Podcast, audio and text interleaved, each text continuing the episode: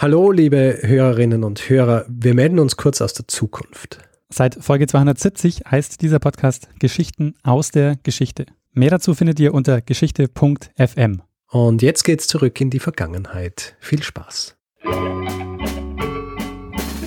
Lernen ein bisschen Geschichte. Lernen ein bisschen Geschichte, dann werden Sie sehen, Herr Reporter, wie das sich damals entwickelt hat. Wie das sich damals entwickelt hat.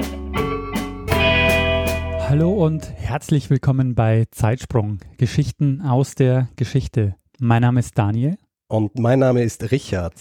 Ja, wir sind zwei Historiker und wir erzählen Woche für Woche eine Geschichte aus der Geschichte. Diese Woche sind wir bei Folge 73, Richard. Und wir haben uns letzte Woche unterhalten über Phantominseln. Und ich bin mal gespannt, ähm, worüber es diese Woche geht. Diese Woche geht es um eine Phantomgeschichte, die nicht existiert. Denn ich habe vergessen, mich vorzuhören. Na, natürlich nicht. Diese Woche, und äh, das ist wahrscheinlich ein First in diesem Podcast, äh, geht es um eine Geschichte, die uns wahrscheinlich ein, ähm, ein Explicit Content äh, Rating auf äh, iTunes einbringen wird. Mm. Sagen wir so. Ähm, es geht nicht um Sex, ja. Also so als Warnung jetzt, ja, an alle, die jetzt zuhören und ähm, äh, daran denken, während äh, des Zuhörens etwas zu verspeisen, äh, macht es nicht. Außer ähm, ihr seid äh, MedizinerInnen oder Mediziner, dann äh, stört euch das wahrscheinlich gar nicht, äh, über das ich jetzt sprechen werde. Falls nicht und ihr ein bisschen sensibel seid, was das angeht, entweder durchbeißen und anhören oder na, Folge nicht auslassen. Einfach anhören. Aber es ist, sagen wir, ja, weil das Ganze muss man natürlich genau beschreiben, ja. Ich werde äh, relativ genau Dinge beschreiben, die für die meisten wahrscheinlich etwas ähm, ungustiös sind. Wir wissen ja seit dem letzten Kongress, dass wir auch Zuhörer und ZuhörerInnen haben, die ein bisschen jünger sind. Ja. Wie sieht es denn aus, Richard? Sollen die jetzt äh, weghören oder können die Na, weiter können dranbleiben? Es ähm, geht um den menschlichen Körper. Ich, ich, bin der Meinung, dass jemand, der auch nicht 18 oder 16 oder so ist, äh, diese Dinge hören kann. Medizin geht uns alle an. Und die Gesundheit. Dann äh, schieß mal los, Richard. du denkst ja jetzt so, what the hell is going on? Ja, nicht nur ich. Aber. Na gut, äh, Daniel, wir springen, weil wir der Zeitsprung sind, wir springen in eine Zeit, die liegt ähm, schon einige Jahrhunderte zurück. Und zwar springen wir in eine Zeit, die wir mh, einige Male schon behandelt haben. Vor allem hast du äh, die Zeit und auch eine Person beziehungsweise einen Monarchen, um den es geht, äh, schon einmal behandelt, gestreift, wenn man so will, in einer Episode, in der ging es um den Londoner Kutschenstreit. Ah, Ludwig der 14. Ganz genau. Ludwig der 14.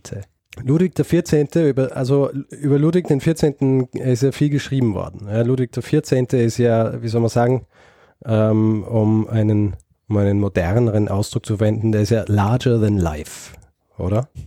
Würdest du mir dazu stimmen? Ja, durchaus. Also ich würde sagen, dass Ludwig XIV. wahrscheinlich einer der bekanntesten Monarchen der Geschichte ist.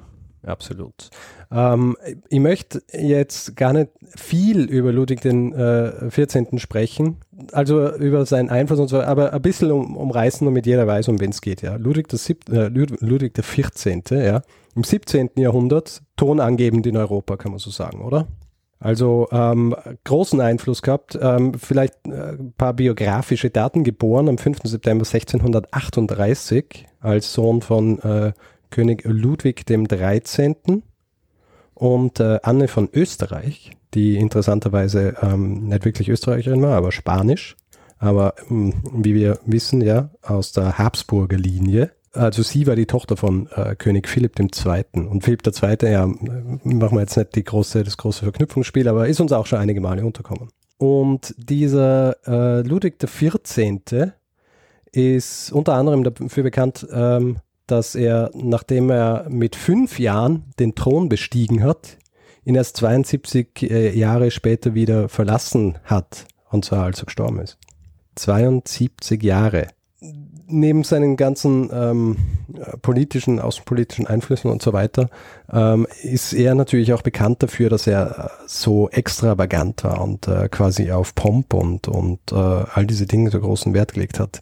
Er war ja derjenige, der ähm, ein kleines Jagdschlösslein oder Jagdgut, wenn man so will, ja, das, äh, das Jagdgut seines Vaters Ludwig des 13. war, umbauen hat lassen für sehr, sehr viel Geld und ähm, seinen ganzen Hofstaat dann mitgenommen hat und dort eingezogen ist. Und dieses umgebaute Jagdgut heißt Versailles. ja. Er hat Versailles gebaut und ähm, sein Einfluss in, ähm, äh, also kultureller Einfluss in Europa ist wahrscheinlich das, was ihm, was am meisten von ihm geblieben ist. Ja.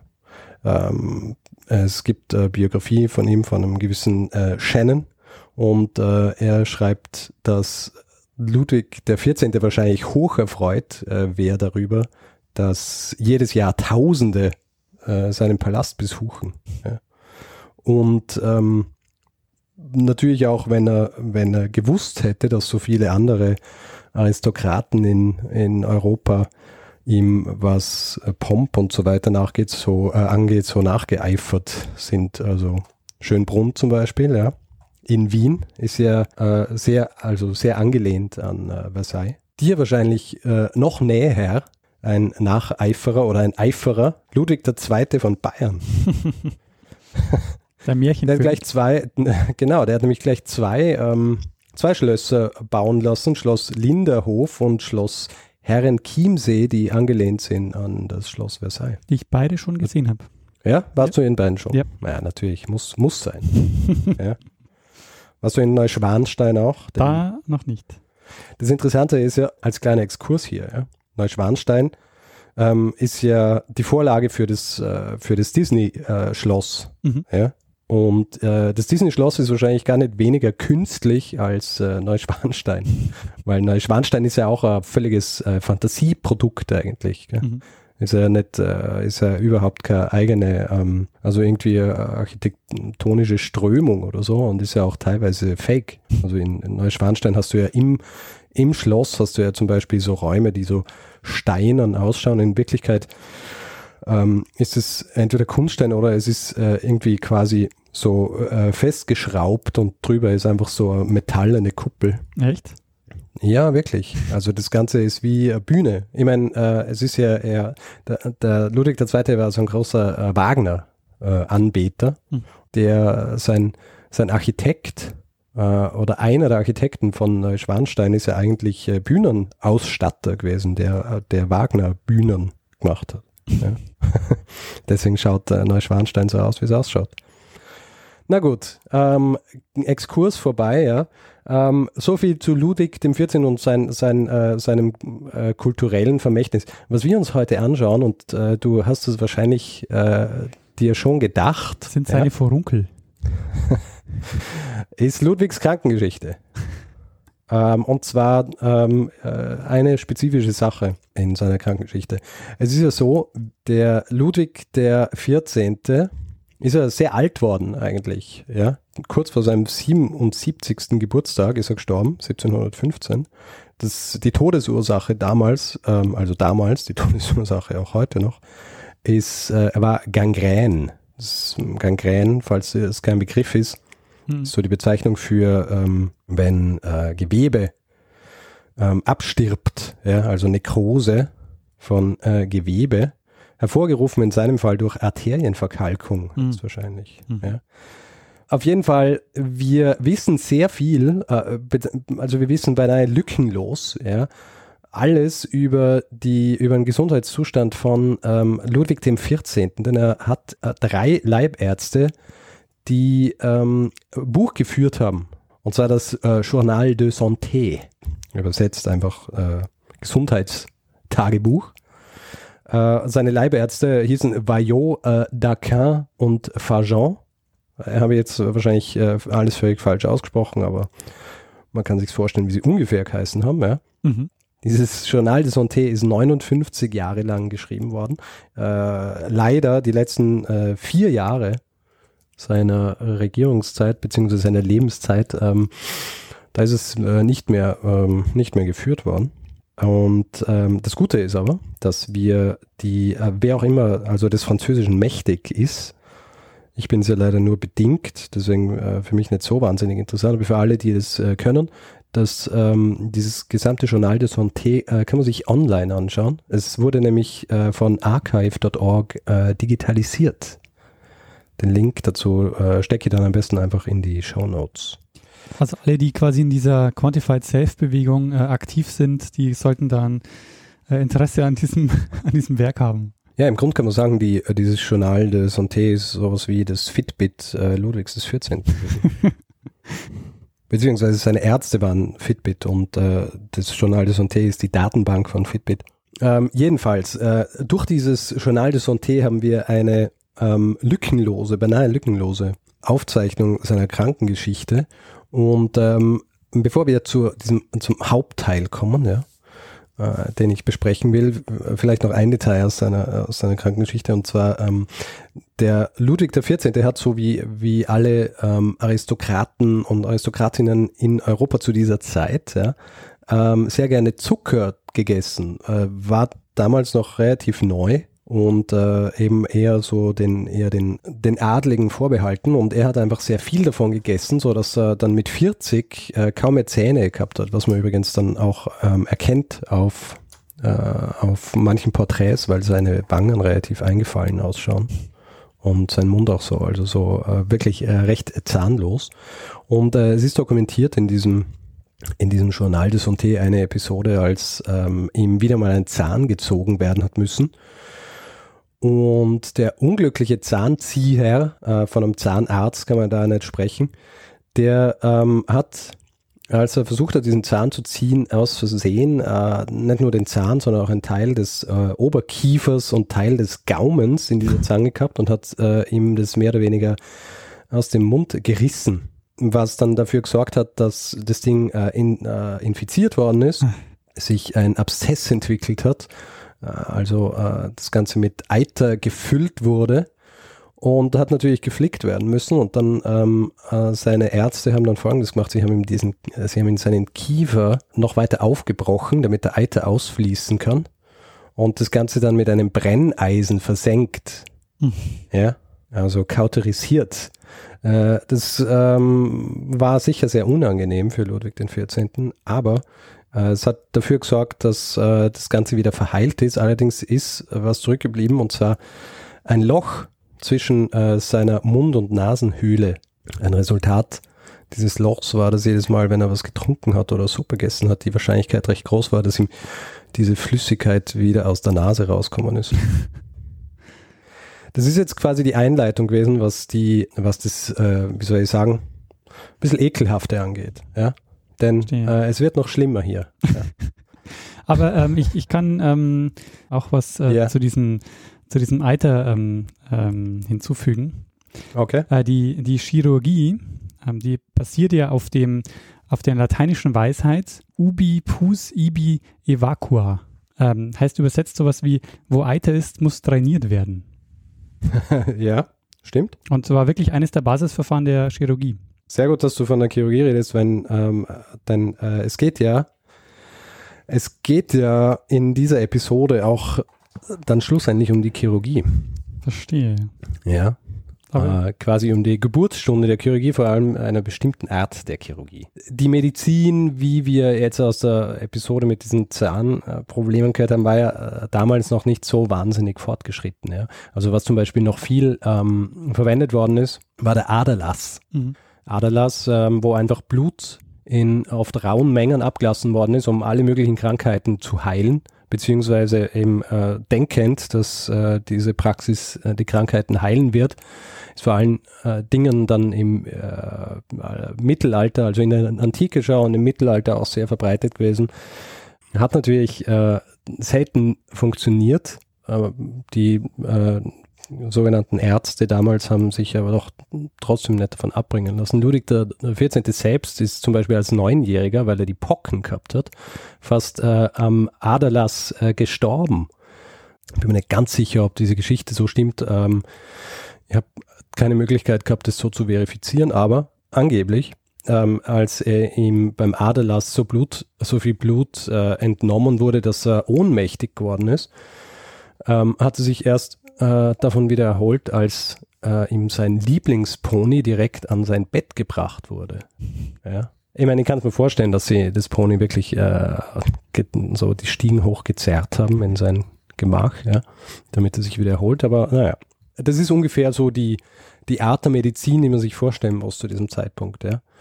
Und ähm, zu diesem Zeitpunkt, äh, da sprechen wir jetzt spezifisch äh, vom Jahr äh, 1686, denn im Jahr 1686 äh, beginnt der Monarch Ludwig XIV. Probleme mit seinem Hintern zu haben. Woher diese Probleme kommen, vielleicht ein, also so ein bisschen äh, versuchend zu erklären, kann man nicht genau sagen. Es ist so, dass, ähm, dass ihm von seinen Ärzten seit seines Lebens ständig Darmspülungen und Einläufe gemacht worden sind, ja, weil sie der Meinung waren, dass ihn das gesund hält. Also lauter Aufzeichnungen äh, von äh, in diesem Journal de Santé hat er in seinem Leben über 2000 Darmspülungen erhalten, ja, also Darmspülungen und Einläufe ziemlich viel. Und ähm, er ist natürlich auch äh, viel geritten und er war auch, wie soll ich sagen, sexuell recht umtriebig, ja. Äh, deswegen, ja, gibt es wahrscheinlich einige Möglichkeiten, warum er, warum er Probleme mit seinem Hintern bekommen hat. Ein weiterer Grund noch, vielleicht, ja, ist ähm, das äh, Trinkwasser äh, in, in Versailles äh, es war ziemlich schwierig, in Versailles Trinkwasser zu bekommen. Also dieses, weil ich es ja vorher erwähnt habe, es war im Grund war es ja so ein Jagdschloss. Ja. Und äh, sie haben sie haben recht ähm, außergewöhnliche ähm, Wege finden müssen, um Trinkwasser äh, nach Versailles zu bringen. Und ähm, schlechtes Trinkwasser sorgt natürlich dafür, dass man viel äh, äh, Durchfall hat. Ja. Und äh, es ist angeblich hat, hat äh, Ludwig XIV. nur zweimal in seinem Leben gebadet. Ja? Also er, er, hat schon so Basishygiene hat er gemacht. Also ähm, er hat sich jeden Morgen Gesicht und Mund gewaschen, was interessanterweise auch ein recht ähm, so kodifizierter Prozess war. Da waren ständig Leute dabei. Ja? Also es war großes Zeremoniell eigentlich.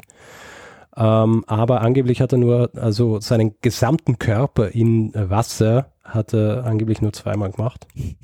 Wer mehr über äh, über Wasser und Trinkwasser übrigens äh, wissen will, der Historiker William Ritchie Newton hat ein Buch verfasst, äh, das heißt auf Deutsch Hinter den Fassaden von Versailles. Da wird äh, relativ, also da wird sehr viel über, über die Geschichte von Versailles und eben auch die Lebensumstände in Versailles erzählt. Also angeblich ist es so, dass ähm, es auch jedes Mal, wenn er in das Zimmer gekommen ist, ist ähm, hat, hat Ludwig XIV. Ähm, befohlen, dass die Fenster weit aufgesperrt werden, damit sich ähm, die Personen, mit denen er sich trifft dort, äh, nicht vor ihm ekeln, weil er so extrem gestunken hat. Also Ludwig XIV., einer der größten französischen Monarchen, hat äh, so erbärmlich gestunken, dass, ähm, dass man ständig die Fenster aufmachen hat müssen. Ähm, naja, jedenfalls, äh, über was ich eigentlich sprechen wollte, ja, ist äh, das Problem mit seinem äh, Hintern, speziell seinem After. Und jetzt gehen wir gleich in Medias Res. Jetzt spannen ich die nicht weiter auf die Folter, ja. Äh, am 15. Äh, Januar 1686, laut äh, des Journal de Santé, wird eine Schwellung am After von Ludwig XIV. festgestellt. Am 18. Februar, also ungefähr einen Monat später, hat sich das Ganze entwickelt und die Ärzte stellen fest, es muss ein Abszess sein. Und am 2. Mai, also wieder mal ein paar Monate später, platzt dieser Abszess dann auf und es bildet sich eine Fistel. Hm. Und nichts, äh, nichts, keine Kompressen, keine Einläufe äh, können dafür sorgen, dass sich diese Fistel schließt. Hm. Tja, und jetzt, Daniel, hast du Angst davor, dass ich dir genauer erkläre, was eine Fistel ist? Ja, bitte erzähl. Aber ich werde es trotzdem machen. Ja? fangen wir ganz sanft an mit der Etymologie des Wortes. Ja? Äh, Fistel kommt vom lateinischen Fistula, was so viel wie Röhre, äh, aber auch äh, Flöte bedeuten kann. Mhm. Ja? Eine Fistel am Anus, beziehungsweise After, so wie Ludwig XIV. es gehabt hat, nennt man eine perianale Fistel, also eine Fistel in der Analregion. Und äh, im Fall einer Analfistel ist es so, dass das ein kleiner Gang ist ja, zwischen dem Enddarm und der Haut. Und ähm, ich habe ja diese Informationen aus einem äh, Buch von einem äh, gewissen Arnold van der Laar, van der Laar, der selbst äh, Chirurg ist und über äh, diese Episode im Leben äh, Ludwigs des 14. geschrieben hat. Und der beschreibt es so, es sieht, dass es so aussieht, als ob sich ein kleines Tier den Weg ins Freie gebahnt hat. Ja? Nur in Wirklichkeit äh, sind es halt, es ist kein kleines Tier, sondern es sind Bakterien. Und deswegen erkläre ich jetzt einmal, wie genau das sein kann, dass sich so eine Fistel entwickelt. Mhm. Und du denkst so, wie genau will er es noch machen? Aber ich erkläre es jetzt ganz genau. Es ist dann nämlich auch wichtig, wenn es darum geht, ähm, wie dann damit umgegangen wird. Ja? Mhm. Also es ist so, das Ganze startet mit einer Wunde in der Enddarmschleimhaut, ja? also Innenseite des Afters. Und äh, da ist halt eine Wunde und äh, wie wir wissen, im Stuhl sind viele Bakterien, ja, die ja eigentlich ausgeschieden werden sollen. Aber äh, wenn sie dann an dieser Wunde vorbeikommen, sorgt es für eine Infektion. Ja? Und eine Infektion sorgt dann für einen Abszess, das heißt, es sammelt sich Eiter. Und ähm, je, je mehr Eiter sich äh, ansammelt, desto mehr unter Spannung steht dann äh, dieses Gewebe. Und da dieses Gewebe um den Enddarm sehr stabil ist, muss dieser Eiter irgendwo hin und der drückt dann quasi sich vom Enddarm weg in Richtung Haut. Ja? Mhm. Und äh, quasi der Eiter bahnt sich den Weg durch das weichere Gewebe bis bei der Haut landet. Und ähm, solange dieser Abszess voller Eiter ist ja, und diese Spannung besteht, ähm, kann es für Fieber sorgen und natürlich wahnsinnige Schmerzen. Und das ist das, was äh, Ludwig XIV. Im, äh, im, April 1686 höchstwahrscheinlich durchleiden hat müssen. Ja? Äh, Fieber, große Schmerzen, aber im, am 2. Mai äh, platzt dieses Ding ja auf, ja. Und das ist so, wie wenn man quasi äh, den Deckel von einem äh, Druckkochtopf nimmt, ja. Also der ganze Eiter kann ausfließen. Und eigentlich sollte er keine Schmerzen mehr verspüren. Äh, alles, was überbleibt, ist diese Fistel, ja, dieser Gang, der sich, äh, der quasi gebahnt worden ist von diesem Eiter. Das Problem ist allerdings, dass ähm, dieser Abszess, also das kann immer wieder kommen, ja, weil ähm, dieser Gang ist hier, ja, diese Wunde ist wahrscheinlich, ähm, also diese, diese Wunde in der Schleimhaut ist äh, wahrscheinlich nicht ähm, verheilt. Das heißt, ähm, es kann immer wieder sein, dass sich dann hier Eiter ansammelt und das dann wieder zu, äh, zu zu diesen Schmerzen kommt. Und wenn man Pech hat und diese Fistel relativ groß ist, kann es sein, dass auch durch diese Fistel selber äh, Flüssigkeit oder Gase oder selbst äh, oder sogar ähm, Stuhl austreten können. Was natürlich unangenehm ist. Also nicht nur, wenn man Monarch ist, aber schon auch, ja, wenn man dann so diese Probleme hat. Ja. Deswegen ist es generell sinnvoll, ähm, Wege zu finden, so eine Fistel zu schließen und ähm, das haben sich auch die Leibärzte von Ludwig XIV. gedacht und ähm, haben sich auf die Suche gemacht nach jemandem, der das richten kann. Und zwar nach einem Chirurgen. Und äh, sie sind fündig geworden bei einem gewissen äh, Charles François Félix de Tassy der wird auf den Plan gerufen und sie sagen, äh, richte dieses Ding hier. Und er hat sowas allerdings noch nie durchgeführt und er bittet sich sechs Monate Zeit, um äh, quasi zu üben. Ja? Das Ding ist nämlich, äh, so eine Operation ist ähm, relativ komplex. Es ist so, dass um so eine Fistel äh, operieren zu können, muss zuerst einmal erforscht werden, wo äh, verläuft diese Fistel, weil abhängig von der Position kann es sein, dass diese Operation komplizierter und weniger kompliziert ist. Ja? Weil im Grunde muss man eine Sonde durchschicken, dann schaut man, wo ist dieser Kanal, wo verläuft dieser Kanal und dann muss man diesen Kanal aufschneiden und ähm, dann ist es einfach eine normale Wunde, die man ausheilen lassen kann. Ist aber halt wirklich ein äh, komplizierter Vorgang und wenn, äh, wenn diese Fistel so ungünstig liegt, dann kann es sein, dass man vielleicht über diese, über diese ähm, Fistulotomie, wie das, äh, dieser ganze chirurgische Eingriff dann heißt, äh, dass man dadurch den Schließmuskel durchtrennt. Was natürlich nicht gut ist, weil wenn der Schließmuskel durchtrennt ist, dann ist man äh, inkontinent. Um das zu vermeiden, erbittet sich äh, dieser Chirurg Charles François Félix de Tassy sechs Monate, um an anderen Patienten zu üben. War das zu dem Zeitpunkt schon alles bekannt? Also ähm, war das eine Operation, die schon öfter durchgeführt wurde oder war Nein. das was, was die erst jetzt dadurch erst äh, neu erfunden haben? Es war nicht bekannt. Also es war vor allem nicht den Leibärzten von, von Ludwig XIV. bekannt. Und es war dem Charles François Félix de Tassy höchstwahrscheinlich bekannt, aber nur in der Theorie. Und da es ihm nur in der Theorie war, hat er sich erbeten, dass er sechs Monate lang üben kann. Und er hat auch üben dürfen und das für sich ist eigentlich schon eine grausige Geschichte, weil er hat ähm, an 75 Patienten diese Operation geübt und viele von denen haben nicht einmal eine Fistel gehabt. Ja. Mhm. Also er hat ähm, quasi an armen ähm, ähm, Versuchskaninchen äh, diese Operation versucht. Jedenfalls nach diesen sechs Monaten, am 18. November 1686 ist er dann schlussendlich soweit und traut sich zu, diese Fistel zu operieren. Die Operation äh, sah dann so aus, dass Ludwig in seinem Gemach auf dem Bauch lag ja, und anwesend waren seine Frau, sein Sohn, sein Beichtvater, einer seiner Leibärzte und äh, der Premierminister Marquis Le Tellier de Louvois. Die waren alle anwesend, um äh, bei dieser Operation zuzuschauen. Ja? Also so viel dazu, dass es vielleicht angenehm ist, Monarch zu sein. In so einem Fall höchstwahrscheinlich nicht. Also eine sehr, wie soll ich sagen, transparente Angelegenheit.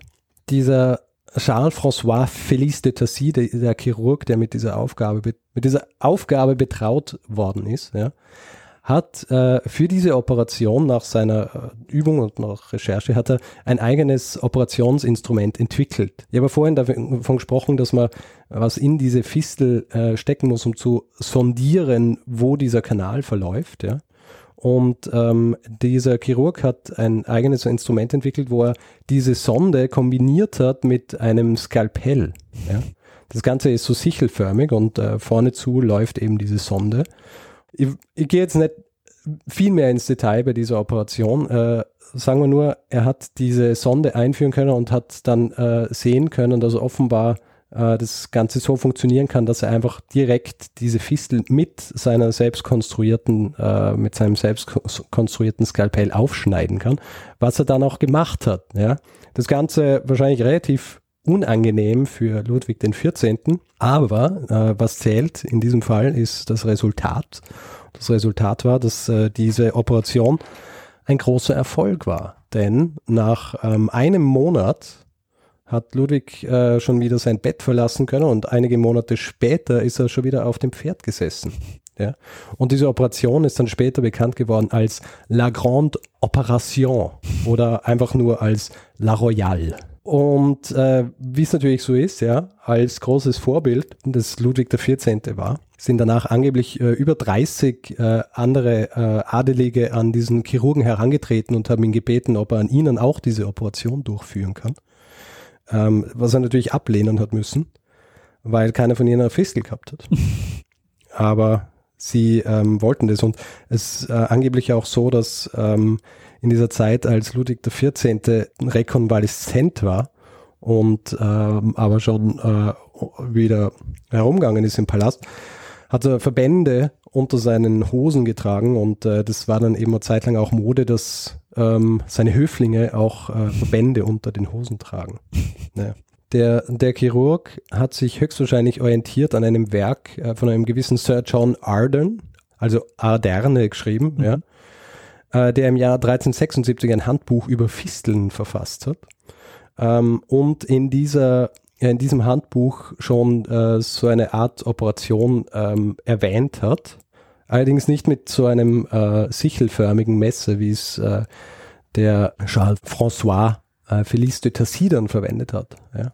Dieser Sir John Arden war nicht der Erste, der Bescheid gewusst hat über die, diese Behandlungsmethode. Allerdings war, war er am erfolgreichsten damit und äh, wahrscheinlich nicht wegen der Technik, die er angewandt hat, sondern eher wegen der Wundpflege danach, weil er im Gegensatz zu anderen, die in erster Linie Wunden immer mit einem Brenneisen kautorisiert haben, hat er die Wunde offen lassen, ja, und hat sie einfach äh, regelmäßig waschen lassen und so ähm, ist sie immer sauber geblieben und hat einfach so quasi äh, sich schließen können was ist aus dem Chirurgen geworden? Der Chirurg ist, äh, hat einen Adelstitel gekriegt, hat äh, äh, quasi königliche Pension erhalten und hat angeblich nie wieder ein Skalpell angegriffen nach dieser Operation. Äh, es ist nicht ganz klar, ob es äh, aufgrund des Stresses war, ja, den er da durchlebt hat, ähm, oder weil er einfach ähm, es nicht mehr nötig gehabt hat zu arbeiten. Ja, am Höhepunkt muss man aufhören. Also äh, ne. eben. Man muss eben auch dazu sagen, ja, dass ähm, ein Chirurg zu dieser Zeit, das war kein angesehener Beruf. Ja? Das heißt, ähm, er hat äh, wahrscheinlich die Möglichkeit wahrgenommen, sich ähm, quasi zu distanzieren von, äh, von seiner früheren Tätigkeit. Allerdings war der Erfolg dieser Operation so ein bisschen äh, der Startschuss für, für einen Imagewechsel der Chirurgie, weil in den Jahrhunderten darauf die Chirurgie ähm, viel angesehener ähm, quasi werden sollte. Damit bin ich eigentlich schon ähm, am Ende meiner Geschichte. Noch für alle, die äh, jetzt irgendwann einmal in Paris sind und äh, diese Geschichte so faszinierend fanden, dass sie da mehr sehen wollen.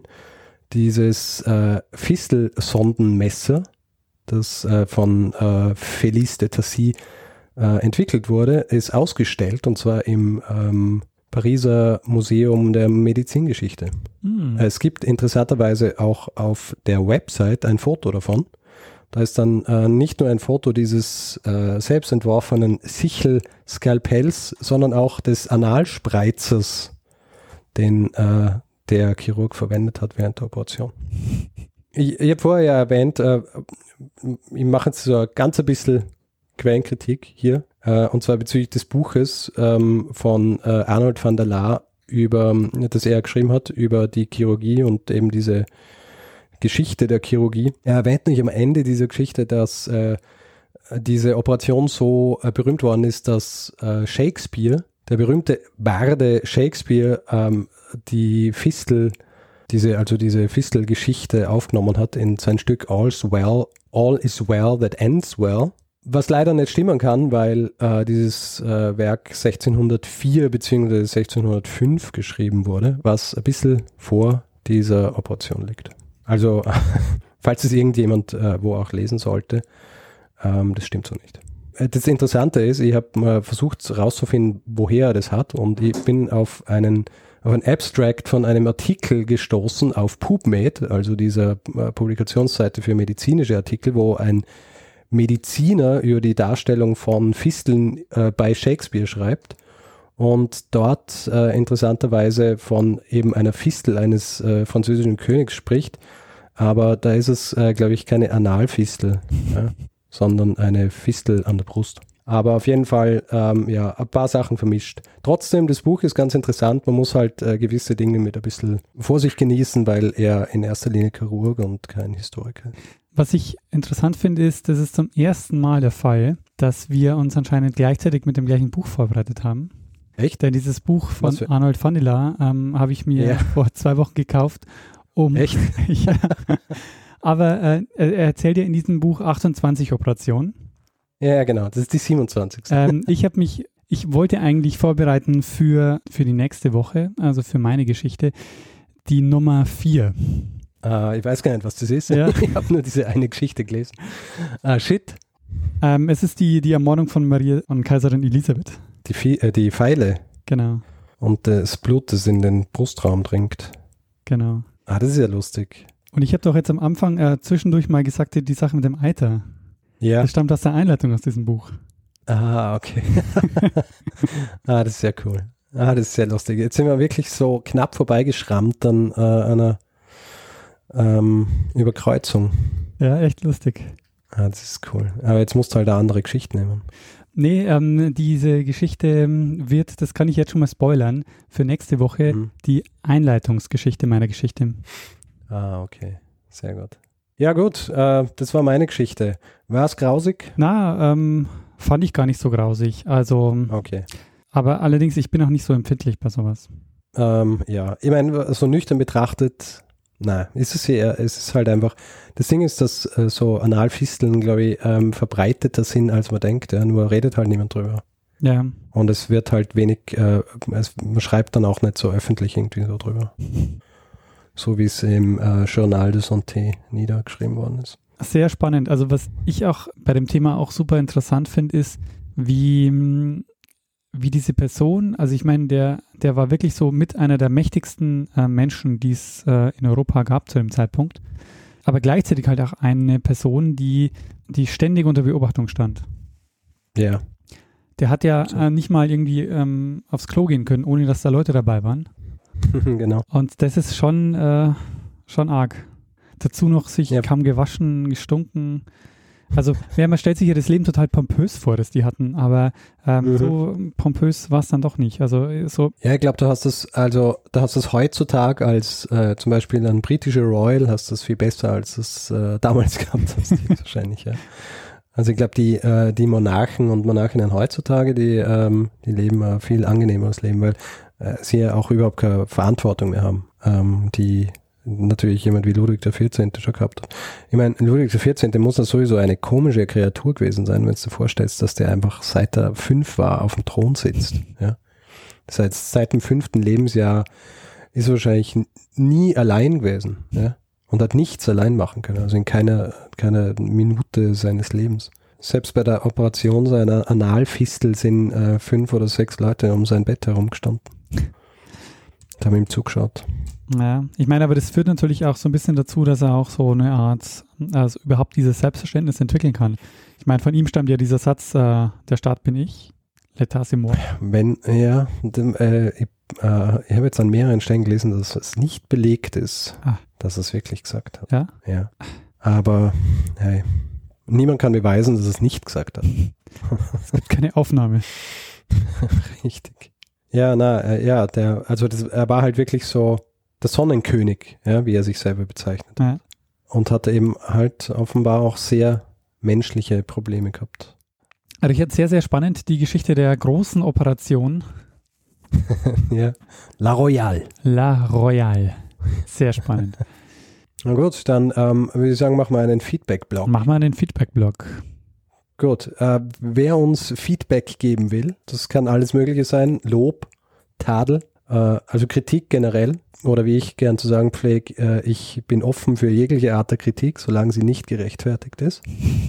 Kann dies auf unterschiedliche Arten und Weisen machen, zum Beispiel auf Facebook äh, unter facebook.com slash zeitsprung.fm oder auf unserer Website, die heißt äh, zeitsprung.fm und äh, auch per E-Mail feedback at zeitsprung.fm und auf Twitter. Und was sehr neu ist, wir haben uns äh, breitschlagen lassen. Es gibt jetzt äh, einen eigenen Zeitsprung Twitter-Account. Er heißt Zeitsprung FM. ähm, wer will, kann natürlich auch direkt an uns schreiben. Ja? Mich at Stormgrass oder Daniel at Mestner. Richtig. Ja, dann äh, hast du schon alles genannt. Glaub schon. Fehlt noch was, Richard? Ah, ach so, ähm, ja, iTunes. Auf iTunes kann man äh, uns bewerten. Entweder mit Sternen oder mit Sternen und einer äh, Review. Wir freuen uns, wenn äh, uns da jemand bewertet und auch, äh, das sollte man vielleicht auch nochmal explizit machen, wenn ähm, euch Zeitsprung gefällt, dann ähm, erzählt doch auch euren Freundinnen und Freunden davon. Oder Kolleginnen und Kollegen. Richtig. Außerdem gibt es die Möglichkeit, uns auch finanziell zu unterstützen per PayPal und Flatter. Und da bedanken wir uns in dieser Woche bei Christine und Marco. Ähm, vielen, vielen Dank für ähm, eure Unterstützung. Danke. Tja, und dann, Richard, Ja, dann bleibt nur noch ähm, einem das letzte Wort. Der, der immer das letzte Wort hat, hier Bruno Kreisky. Lernen ein bisschen Geschichte. Lernen ein bisschen Geschichte, dann werden sehen, der Reporter, wie das sich damals entwickelt hat. Wie das sich damals entwickelt hat.